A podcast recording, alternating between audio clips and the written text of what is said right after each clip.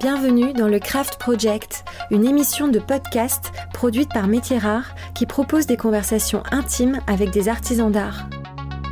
Un artisan d'art est un homme ou une femme qui choisit de faire apparaître de nouveaux objets sur la planète et consacre à cette tâche son corps, son âme et son esprit avec technique et poésie. Du dernier des Mohicans au néo-artisan, le Craft Project cherche à comprendre comment se construit et se vit une vie d'artisan pour parler à nos cœurs de faiseurs, de chercheurs de sens et de rêveurs.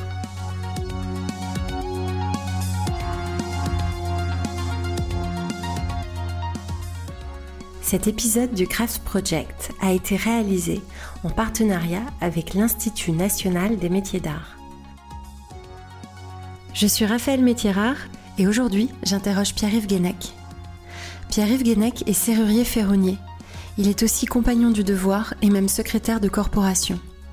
Pierre-Yves Guénec est responsable de la communication des ateliers Saint-Jacques. Ces ateliers regroupent les savoir-faire d'ébénisterie, de taille de pierre, de ferronnerie et de fonderie pour les plus beaux chantiers de création et de restauration en France et à l'international. Mais Pierre-Yves Guénec, c'est surtout un vieux sage de 28 ans, porté par une flamme ardente et ancienne au service de la valorisation des métiers d'art. Bonjour Pierre-Yves Guénec. Bonjour Raphaël. Comment a commencé votre vie d'artisan? Ma vie d'artisan, elle a commencé assez tard. Je suis rentré assez tard parce que j'avais besoin de faire du concret, de faire du manuel. Je venais d'un milieu artistique. Alors on recommence au tout début. Vous étiez comment quand vous étiez petit? Vous étiez créatif déjà? Vous étiez manuel? J'étais très créatif et j'étais pas du tout manuel. D'accord. Vos parents, ils étaient dans ces métiers-là, un peu autour du savoir-faire? Mon père était serrurier. D'accord. Voilà. Ma mère, pas du tout.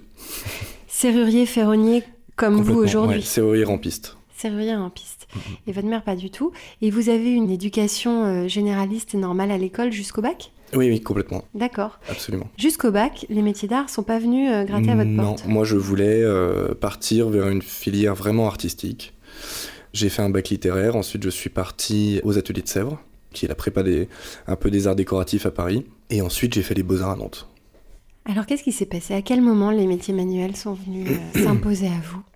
Eh bien, ce qui s'est passé, c'est que en prépa, j'ai trouvé des profs qui étaient géniaux, qui étaient très concrets. On travaillait vraiment sur les arts appliqués, avec des techniques très précises. Ça m'a passionné complètement. Et quand je suis arrivé aux beaux-arts, on a oublié toute la technique. Et j'étais complètement perdu. C'était trop abstrait. C'était trop abstrait. Et moi, il me fallait du concret. Et à partir de là, je me suis dit, bah, mon père étant serrurier ferronnier, pourquoi pas aller gratter de ce côté-là Et donc, j'ai fait la découverte de mon métier et du matériau comme ça. Mais petit, vous étiez un peu dans son atelier, vous manipuliez Pas du tout, pas du tout. En fait, mon père était un grand absent, je l'ai jamais vu. Euh, je l'ai fantasmé beaucoup. Et du coup, je pense que ça a pesé très lourd dans ma décision de m'orienter vers ce métier-là, je pense, au début. Vous l'avez jamais vu Travailler. Travailler. Mais vous l'avez vu, il vous a élevé non, pas vraiment. Je l'ai croisé. D'accord, je comprends. voilà. Alors, passer au métier manuel, d'accord, mais passer carrément au compagnonnage, il y a eu une rencontre, il y a eu quelque chose à un moment? Non, en fait, ça m'a toujours fasciné. Euh, Comment vous saviez que les compagnons existaient d'abord? J'en ai toujours entendu parler par mon père. Et puis. Il était compagnon, votre père? Non, non, pas du tout. Non, non, mais j'en entendais parler. Ce côté confrérie euh, un peu secrète m'attirait beaucoup. Il y avait quelque chose de caché, il y avait quelque chose d'idéalisé, il y avait euh, quelque chose de plus avec un sens. Et c'est ça qui m'a beaucoup attiré chez les compagnons. Mais c'est tard, non, d'entrer chez les compagnons C'est très tard. Ouais. Ouais, ouais, c'est très tard. Et donc vous étiez un vieil, un vieil apprenti. Un vieil ouais, complètement. un vieil apprenti avec tout ce que ça a de bien et tout ce que ça a de pas bien. Et vous étiez où d'abord? On se situe où là? Vous étiez à Paris? Vous étiez dans une région? Non, non, non. Euh, moi, quand je suis rentré chez les compagnons, donc je suis nantais à l'origine, et j'ai décidé qu'il fallait euh, que je parte à l'aventure. D'accord. Et donc, euh, je suis directement parti à Reims. Pourquoi Reims? Parce que j'avais entendu dire que là-bas, il y avait des grands ferronniers, des grandes entreprises, un vrai savoir-faire, et je me suis dit, il faut que j'aille tout de suite voir les meilleurs. Et je comprends vous fantasmer sur le métier parce que vous aviez une image paternelle euh, fantasmée, mm-hmm. mais pas particulièrement sur la matière. C'était vraiment sur l'idée de ce métier. C'était le feu, ah, en fait. Le feu. C'était ça. C'était le feu, l'enclume, le marteau. Il y avait quelque chose pour moi là-dedans de, complètement romantique et de mystique. Et ça, ça m'attirait beaucoup. Pourquoi le métal? Pourquoi ça vous parle et pourquoi ça vibre en vous? Le métal, il vibre parce qu'il est transformable. C'est-à-dire qu'à l'inverse du bois ou de la pierre, le métal, on en fait ce qu'on en veut. On le coupe, on le soude, on le transforme, on le coule, on lui donne tous les aspects qu'on veut. Et finalement, contrairement à ce qu'on pense, le métal, il est vivant. Et il est vivant, il est magnétique. Le métal, il est magique en fait. C'est quelque chose de complètement magique. Et moi, j'aime le métal pour ça, parce qu'il a effectivement une dimension alchimique. Il a une dimension dont en fait, nous, en tant qu'humains, on, on peut même pas se rendre compte. Il est pour moi complètement supérieur à nous. Il est là depuis le début de l'univers, il sera là jusqu'à la fin. Et nous, on a juste une petite chance à un moment de le transformer, d'en faire quelque chose.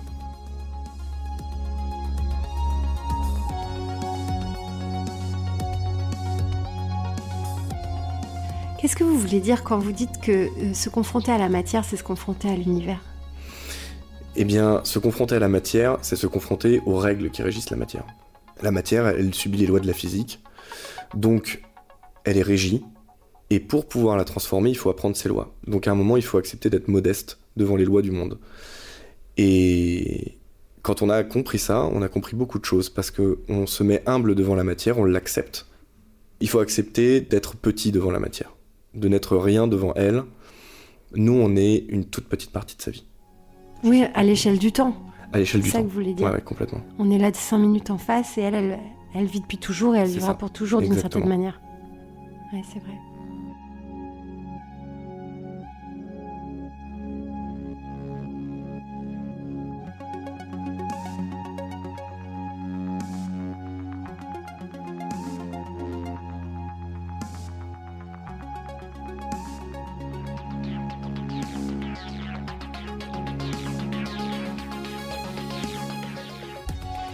Vous avez eu un maître, quelqu'un qui vous a marqué, un ange gardien dans le métier? J'ai eu beaucoup de maîtres, parce qu'en changeant tous les ans de ville en ville, on rencontre plein de monde. Et j'ai eu beaucoup de personnes qui, à leur façon, m'ont complètement transformé et m'ont complètement apporté. Donc en fait, des maîtres, j'en ai eu 10, 20. Je pourrais donner des noms. Oui. J'ai eu un maître très dur qui s'appelait Michael Rod, qui était intransigeant, qui m'a mené à la baguette pendant une année complète, qui m'a fait vivre des choses euh, très difficiles, mais que je remercie aujourd'hui parce que grâce à lui, j'ai eu le niveau pour devenir compagnon, parce que grâce à lui, euh, j'ai appris ce qu'était la réalité du métier. J'ai eu à côté de ça des maîtres qui au contraire étaient euh, incroyablement humains, comme Lionel Ruffier, comme... Serge Pascal, qui est un, de nos très très très grands compagnons, que je remercie tous les jours parce qu'il nous a apporté toute sa connaissance dans le dessin, dans l'approche artistique de notre métier, dans la finesse, dans la sensibilité de notre métier. Pascal Remy et Franck Hernandez, qui sont deux de mes maîtres aujourd'hui, que je regarde absolument tous les jours dans leur façon de faire, qui sont absolument incroyables et qui sont de vrais pères pour moi. Et puis mon, mon parrain de réception qui m'a emmené pendant que j'étais en train de faire mon travail de réception, qui m'a emmené jusqu'au bout de mes limites et qui m'a permis de me dépasser qui m'a permis de découvrir que je pouvais aller en fait au-delà de ce que j'imaginais. Et puis des dizaines d'autres qui j'espère ne seront pas euh, déjà ne seront pas tristes que je les ai pas cités, mais en fait euh, quasiment tous les compagnons que j'ai rencontrés dans ma vie m'ont apporté quelque chose et ont été d'une certaine manière un maître.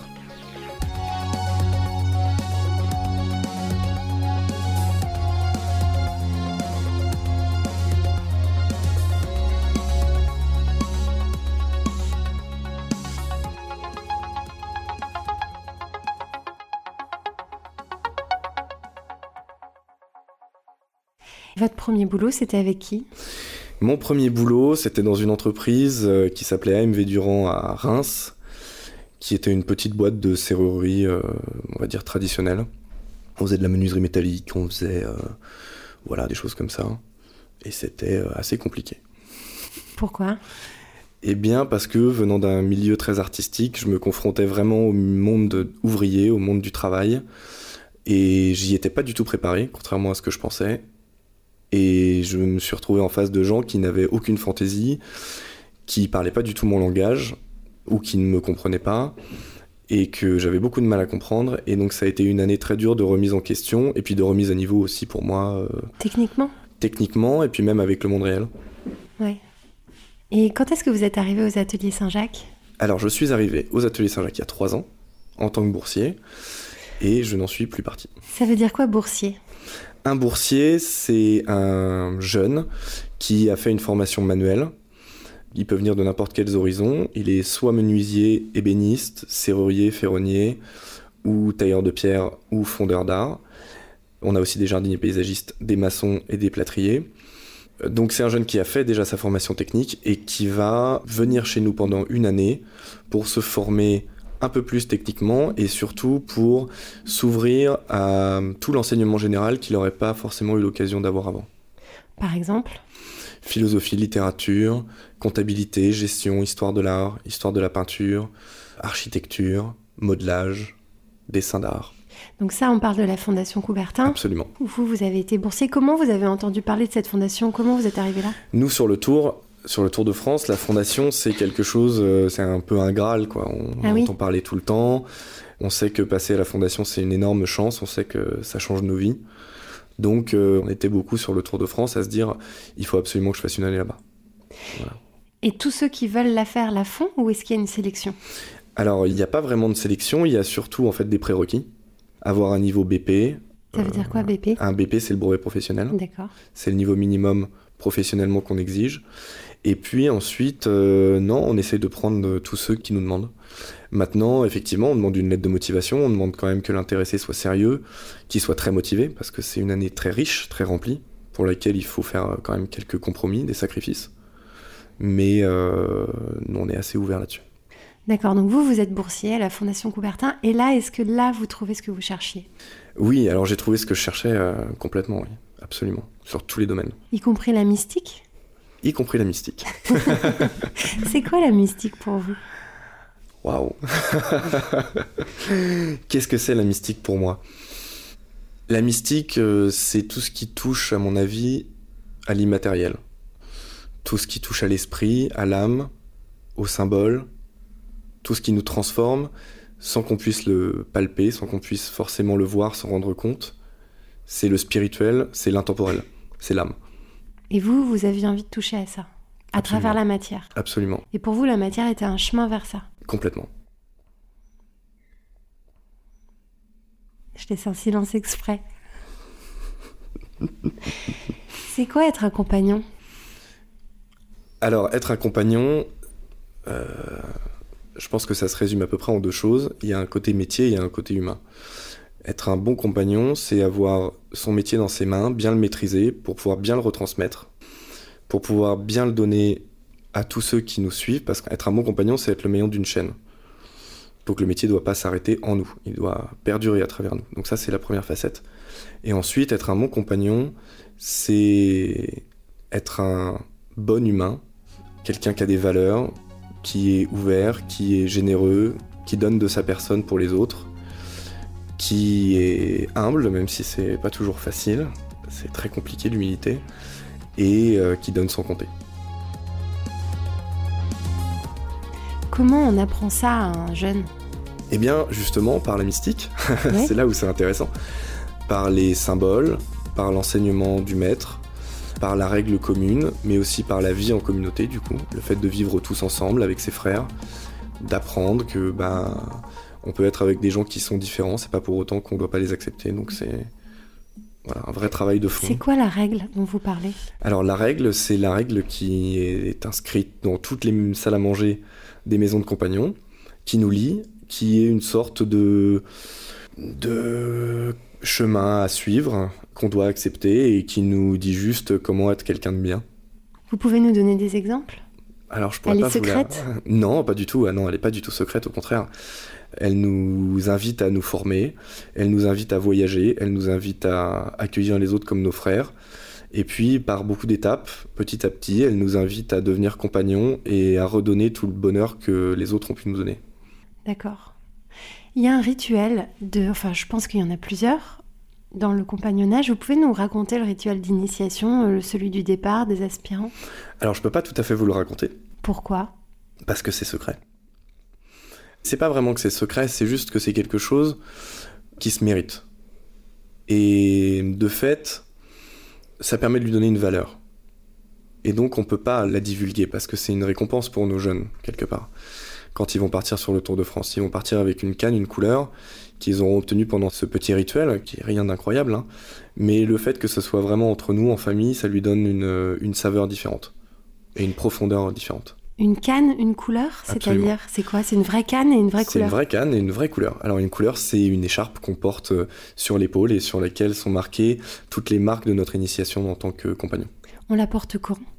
On la porte pendant les réunions, on la porte pendant les repas compagnoniques, on la porte pendant les rituels, et voilà. Un repas compagnonique, c'est un repas ou c'est juste un repas spécial? C'est quoi Alors un repas compagnonique, c'est un repas qui est un peu, un peu traditionnel, on va dire. On appelle ça, nous, dans le jargon, un repas rollé. C'est-à-dire que c'est un repas qui est mené par un roller. Le roller, c'est le maître de cérémonie, qui annonce les plats, qui annonce les chants, parce qu'il y a des chants, chacun chante. Il remercie le personnel, il veille à ce que le repas se passe bien, et puis c'est un repas où par respect on reste tous ensemble à table, du début à la fin du repas. On doit être bien habillé, costard cravate, nos couleurs. Et euh, voilà.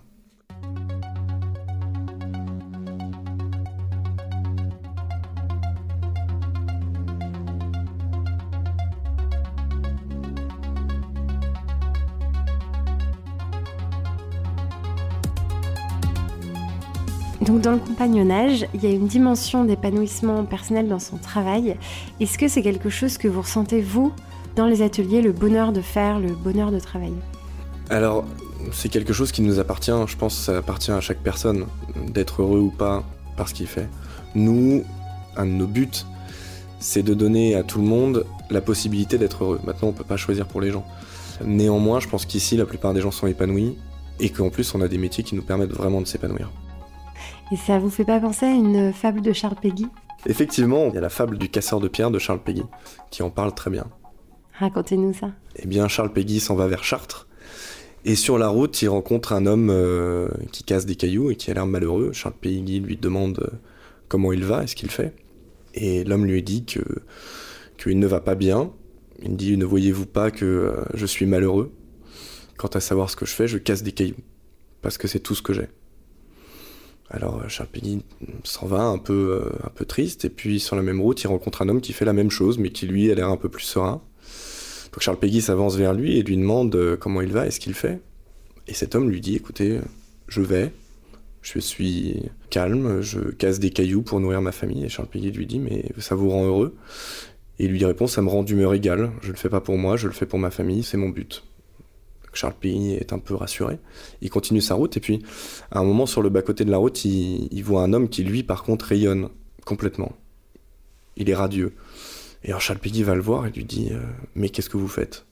Et l'homme lui répond Je construis une cathédrale. C'est quoi votre cathédrale à vous? Ma cathédrale à moi, je sais pas encore. Mais dans l'atelier, où est-ce que vous trouvez votre bonheur? Sur quel type de projet vous vous projetez? Qu'est-ce qui vous... Tout est merveilleux en fait. À chaque fois, il y a des nouvelles contraintes qui se transforment en, en nouveaux challenges. À chaque fois, il y a un nouveau défi et puis il y a une nouvelle sensibilité. Chaque nouveau designer, chaque nouvel architecte amène quelque chose de neuf. Moi, si je devais parler vraiment de façon professionnelle pour moi, je me suis éclaté à rencontrer euh, le bronze, le laiton, le cuivre, donc les métaux un peu non ferreux que j'avais pas du tout vu pendant mon tour de France. Ça, ça m'a vachement éclaté, mais derrière, euh, je reste un ferronnier passionné, j'aime le faire. Donc, je pourrais pas vous dire comme ça. Quelle étape du savoir-faire euh, vous plaît particulièrement? Entre euh, toutes celles qu'on a vues, la forge, j'ai pas les noms, dites-moi les noms, toutes les étapes que je pourrais toutes citer. Toutes les étapes qu'on a vues, il y, en a, il y en a beaucoup. Il y a effectivement au départ, euh, on va dire la forge, mais alors il y a toutes les étapes de production, le soudage, il y a la, déformation de la matière, tout ce qu'on appelle le débillardage pour les rampes, l'assemblage, mais aussi le fraisage, euh, aussi le pliage de tôle. Donc euh, on, a, on a une partie nous chez nous chaudronnerie qui est très importante. Et c'est quoi votre truc à vous? Mais tout en fait. Tout pas... Ouais, j'adore tout. Non, c'est pas vrai. Je suis passionné Le repoussage, vous aimez moins ça Ouais, j'aime moins le repoussage parce que je suis pas assez patient. le repoussage, c'est quand on donne une forme en volume à une plaque de métal. C'est ça, pour en faire ce qu'on appelle des feuilles d'eau, pour en faire des feuillages qui vont après venir s'assembler sur des rampes. C'est une technique très particulière de la ferronnerie française et qu'on aimerait bien voir un peu plus actuelle. Alors justement, entre euh, les gestes des anciens et l'innovation, comment vous conjuguez les deux dans cet atelier, aux ateliers Saint-Jacques? Alors on conjugue les deux. En fait, la question, elle se pose pas. Il faut qu'on travaille avec les deux parce qu'on a une réalité économique qui nous ordonne d'aller vers des nouvelles technologies. pour pouvoir survivre. Et puis de toute façon, il faut qu'on fasse partie des gens qui vont mener notre métier vers l'avenir, donc on travaille avec les nouvelles technologies et en même temps, on peut pas laisser se perdre tout le savoir des anciens. Parce qu'il y a une vraie sagesse dans ce savoir-là. Il y a une vraie sagesse du matériau, il y a une vraie sagesse des assemblages, et puis il y a une finesse et il y a une histoire. Et ça, on peut pas se permettre de la perdre. Mais cette histoire, je crois qu'il faut pas la mettre en opposition avec ce qui se passe aujourd'hui. En fait, ce qui se passe aujourd'hui, c'est juste une partie de l'histoire qui sera racontée demain. Il n'y a pas d'opposition entre les deux, c'est juste une continuité. Alors vous pouvez nous raconter des outils numériques Il y a quoi comme outil numérique dans la... Eh bien, comme outil numérique, ça commence au bureau parce qu'aujourd'hui on modélise toutes nos pièces en 3D. Ça, c'est une grosse partie. Ensuite, on fait de la, de la programmation. On a une fraiseuse numérique. On a plein de choses, plein plein de choses. C'est très très vaste. On a une forge à induction qui nous permet de monter le métal en température très rapidement, d'être très rentable, sans émettre euh, aucune poussière, sans émettre aucune fumée, sans que ce soit pénible pour la personne qui travaille. Puis par exemple la soudure, si on veut aller là-dessus, la soudure c'est un procédé qui date du XXe siècle, qui est finalement dans l'histoire de notre métier très récent, mais qui aujourd'hui est absolument tout le temps, tout le temps utilisé. Comment on faisait avant? Eh bien avant on riftait, ou alors on soudait à chaude portée, donc à la forge, on vissait, on avait plein d'autres techniques. D'accord, je comprends. Alors, vous travaillez beaucoup pour des architectes et des designers ici aux ateliers Saint-Jacques. Absolument. Est-ce que vous, pour vous, vous créez parfois? Parce que vous, vous avez une formation d'artiste au départ. Oui, alors aujourd'hui, j'ai pas le temps parce que j'ai d'autres buts et d'autres projets à atteindre. Mais d'ici quelques années, oui, j'espère pouvoir créer pour moi. Ça vous manque là? Ça me manque beaucoup. Oui. Alors pourquoi vous n'avez pas le temps? Qu'est-ce que vous portez comme projet? Eh bien, je m'occupe euh, de toute une partie des ateliers qui aujourd'hui me prend pas mal de temps, mais qu'il est important de faire. Et puis, je m'occupe des compagnons aussi, beaucoup. Et j'ai une mission pour les compagnons qui s'arrêtera en juin et qui aujourd'hui me prend euh, le plus clair de mon temps libre. Ah oui, et concrètement, c'est quoi votre mission? Qu'est-ce que vous faites tous les jours pour eux? Eh bien, je suis ce qu'on appelle secrétaire de corporation pour euh, les compagnons serruriers. Donc je suis en fait secrétaire national de toute la corpo et je m'occupe du Tour de France de mes 300 jeunes. Je gère le réseau de professionnels qui gravitent autour. Et puis, c'est toute la vie de la corporation. Donc, ça va de l'organisation des réunions, les comptes rendus, la représentation dans les salons. Voilà, tout ce, Et ça, c'est votre temps libre Et ça, c'est mon temps libre. et le temps pas libre, alors quelle est votre mission pour les ateliers Saint-Jacques? Eh bien, pour les ateliers Saint-Jacques. Et pour la fondation de Coubertin. Voilà, alors pour les deux, aujourd'hui, je travaille à la communication et au développement de cette fondation pour la faire rayonner, pour la faire vivre dans le monde, pour qu'elle soit euh, reconnue à juste titre et puis qu'elle sorte un peu de l'ombre. Vous pouvez nous raconter encore cette fondation? À la base, c'était une petite association qui avait été euh, faite par Jean Bernard, qui est un compagnon tailleur de pierre, et Yvonne de Coubertin, qui était une grande philanthrope. Ils se sont rencontrés tous les deux. Ils ont créé une association qui permettait à des jeunes manuels donc de s'ouvrir l'esprit et de rencontrer des milieux culturels qu'ils n'auraient jamais rencontrés autrement. Et de cette association est née la Fondation de Coubertin, Yvonne de Coubertin a légué tout son domaine à la fondation et nous, on a pu, grâce à ça, créer des ateliers géniaux dans lesquels les jeunes se forment et créer l'école qui va avec. Ok, donc on parle d'un atelier de menuiserie, d'un atelier de ferronnerie, d'une marbrerie, pierrerie. Pierre marbrerie. Pierre marbrerie. Tout à fait, gros secteur taille de pierre, et puis d'une fonderie d'art. Et d'une fonderie d'art. Mm. Donc les boursiers qui sont ici ont des matières généralistes pour ne pas être seulement des travailleurs manuels. C'est ça l'idée? Non, c'est pour être des meilleurs travailleurs manuels. Ah Parce que déjà, être un travailleur manuel, c'est beaucoup. Bien sûr. Moi, je suis d'accord. Alors vous, vous avez ce temps libre qui est pris par les compagnons, mhm. ce temps pas libre qui est pris par vos fonctions de communication, mais quand est-ce que vous travaillez encore la matière? Eh ben parfois j'ai la chance d'avoir un week-end libre où euh, je vais à l'atelier euh, et, je retravaille un peu mon matériau. et quand vous étiez à l'atelier, vous aviez mal où le soir? Nulle part. Nulle part, vous aviez pas mal. Alors c'est même assez étonnant. Quand j'étais au lycée ou en école d'art, j'avais des gros problèmes de dos qui étaient assez graves et en fait euh, mon métier m'a physiquement transformé et depuis je n'ai plus aucun problème. J'ai un sommeil d'enfer. Je me lève heureux le matin. Je n'ai aucun problème physique. Et voilà, on peut dire que mon métier m'a transformé pour le meilleur. Parce que nos métiers, ils nous permettent aussi de confronter nos corps. C'est-à-dire qu'on prend conscience de nos corps. Alors parfois ça fait mal, parfois on se blesse, mais même en se blessant, à moins que ce soit effectivement très grave et invalidant, moi je trouve que même en se blessant, en fait on prend toute la dimension de notre être et de notre corps. Et vous avez parfois de la fatigue intellectuelle? Alors, on a bien sûr de la fatigue intellectuelle, hein, calculer un escalier, aller euh, passer sa journée à, dessiner une rampe ou, ou, à faire de la conception. Quand on passe dans les bureaux, on a effectivement une grosse fatigue intellectuelle et qui d'ailleurs est un peu frustrante en fait quand on passe de l'un à l'autre parce que la fatigue intellectuelle, à la fin de la journée, on ne sait pas ce qu'on a fait.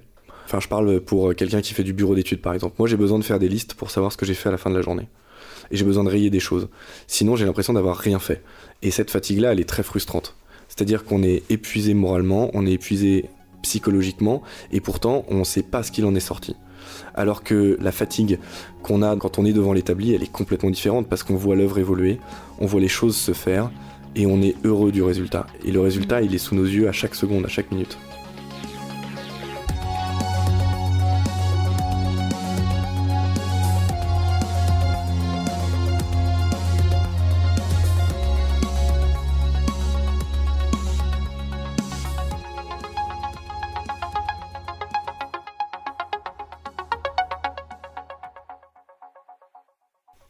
Tout à l'heure, comme ça, en visitant l'atelier, vous m'avez dit euh, le compagnonnage, ça m'a sauvé. Ça veut dire quoi ça? Eh bien, euh, comment dire ça? J'ai eu une histoire avant un peu compliquée, un peu euh, chaotique. Je suis assez chaotique même, je dois le dire, assez rock'n'roll. Et si j'avais pas rencontré la matière, si j'avais pas rencontré le cadre des compagnons, et surtout si si j'avais pas eu la chance d'être intégré à cet idéal, je sais pas où je serais allé et je sais pas où je serais aujourd'hui.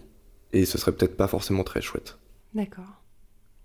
Et pourtant, la matière, elle est plus dans votre vie au quotidien, mais elle est encore là en fait. La matière est là tout le temps parce que finalement, c'est aussi pour elle qu'on fait ce qu'on fait. Ouais, je comprends. Et alors, c'est quoi euh, votre mission de communicant? Qu'est-ce que vous avez envie de raconter au monde justement sur votre savoir-faire, sur votre parcours, sur cette fondation? Qu'est-ce que vous avez envie de dire? On a envie de tout dire. on a envie de, on a envie de montrer au monde que le monde c'est pas que l'argent, que le monde c'est pas que la consommation, que le monde c'est aussi le beau, le beau utile, le beau qui sert, et qu'on peut faire complètement partie prenante de ce monde et le rendre plus beau, tout en étant finalement assez désintéressé. En tant qu'artisan d'art? En tant qu'artisan d'art. En fait, moi, euh, quelque part aujourd'hui, alors je ne sais pas si je devrais le dire, mais je travaille au rayonnement de nos métiers, de notre fondation, parce que parce que j'ai pas l'impression d'être un très très bon artisan. Et du coup, j'ai l'impression d'être meilleur ailleurs. Hmm. Donc je vais vers quoi je suis bon. J'aime mon métier, j'aime mon matériau, ça là-dessus, il n'y a pas de doute. Mais il y a des gens qui font mon métier bien mieux que moi. Par contre, je sais en parler. Hmm. Et ça, du coup, je me dis que là, j'ai quelque chose à faire. Et quand je regarde tous mes collègues, je suis tout le temps admiratif. Ils sont tous plus géniaux les uns que les autres. Il y en a qui sont incroyablement doués et, oui, de les voir travailler, c'est un bonheur euh, perpétuel. Et alors Instagram pour nos métiers, c'est quoi? Vous venez de vous y mettre, je vous ai vu apparaître il y a un mois. Absolument. il était temps, non? Oui, il était quoi? Il était temps. Je sais pas parce qu'en fait, euh, je suis pas très euh, voyeuriste et j'ai pas trop envie de m'exposer sur Internet. Par contre, je pense que pour nos métiers, ça peut être un truc super chouette. C'est très actuel. C'est une façon très moderne de communiquer autour de nos métiers et je me dis que si des jeunes tombent sur nos Instagram et voient le nombre de likes qu'on fait, ils pourraient se dire mm. qu'effectivement il y a quelque chose à aller faire là-dedans. Alors c'est quoi votre compte Instagram pour qu'on aille vous suivre? Alors vous, celui de l'atelier, hein Celui de l'atelier, donc le compte Instagram des ateliers, c'est les ateliers Saint-Jacques, tout attaché. Les ateliers Saint-Jacques. Voilà. Très bien. Et dessus, on a toutes nos réalisations et puis aussi souvent des photos de nos équipes et des photos de chantier et voilà quelques photos sympas. La vie de l'atelier. Exactement. Ce qui m'amène à ma question. Je suis une fée des métiers d'art, qu'est-ce que je peux faire pour vous avec ma baguette magique? Faites-nous rayonner, faites-nous connaître, et puis surtout, euh, donnez envie aux jeunes de nous rejoindre. Pourquoi? Qu'est-ce que ça va changer ça? Eh bien ça va changer que nos métiers aujourd'hui doivent avoir une meilleure image, doivent changer leur image, parce qu'ils ont été un peu diabolisés pendant des années. Si tu fais ce métier-là, c'est que t'es mauvais à l'école, c'est que t'es pas bon, euh, tu feras jamais rien de ta vie. Or, on a tellement de bonheur dans nos métiers et on se réalise tellement par nos métiers. Et nos métiers en plus ont une telle intelligence qui n'est pas forcément une intelligence qu'on pourrait dire de, je sais pas, d'un mathématicien ou d'un grand avocat, mais qui est une intelligence différente. Et ça, il faut pas le perdre de vue. Et les jeunes doivent avoir conscience de ça. Ils doivent avoir conscience qu'une autre voie existe que juste la voie d'aller à la fac sur les bancs et de pas trouver leur place dans la société et de juste devoir faire du fric. Nous, on leur offre complètement autre chose.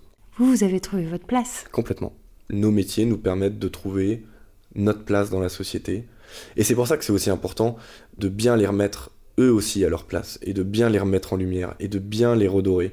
Parce que ces métiers ont une place très importante dans la société, doivent avoir une place prépondérante dans la société, parce qu'ils rendent les gens heureux, tout simplement, et parce qu'ils rendent les gens utiles. Et aujourd'hui, moi, j'ai la, la triste impression que beaucoup de gens se sentent inutiles.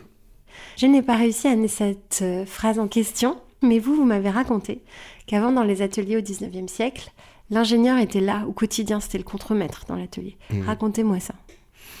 Et qu'est-ce que ça change surtout? Pourquoi c'est un problème d'avoir séparé la tête et les mains? Pourquoi c'est un problème? Eh bien, c'est un problème parce qu'en fait, on paupérise le métier.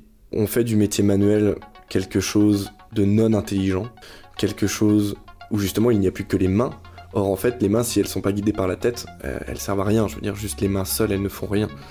Mais à côté de ça, la tête seule ne fait rien non plus. Donc moi, je suis intimement persuadé que des ingénieurs, euh, alors je parle pas pour tout le monde, hein, ce serait forcément pas bien de dire ça, mais des ingénieurs qui ne font que penser et des manuels qui ne font que construire, eh ben les deux loupent quelque chose. Moi, je pense que les deux doivent être alliés ensemble pour construire des choses belles Je suis d'accord. et pour être heureux. Vous êtes heureux? Absolument. Merci Pierre-Yves Guenec. Merci beaucoup, Raphaël.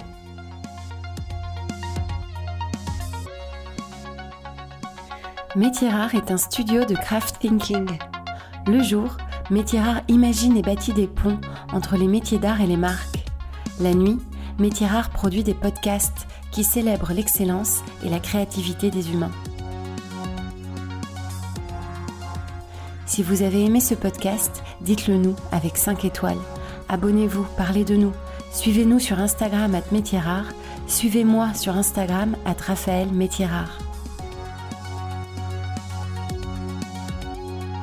La signature musicale a été créée par Velvet Stairs. Je remercie Philippe Calvérac pour le montage minutieux et le mixage exigeant.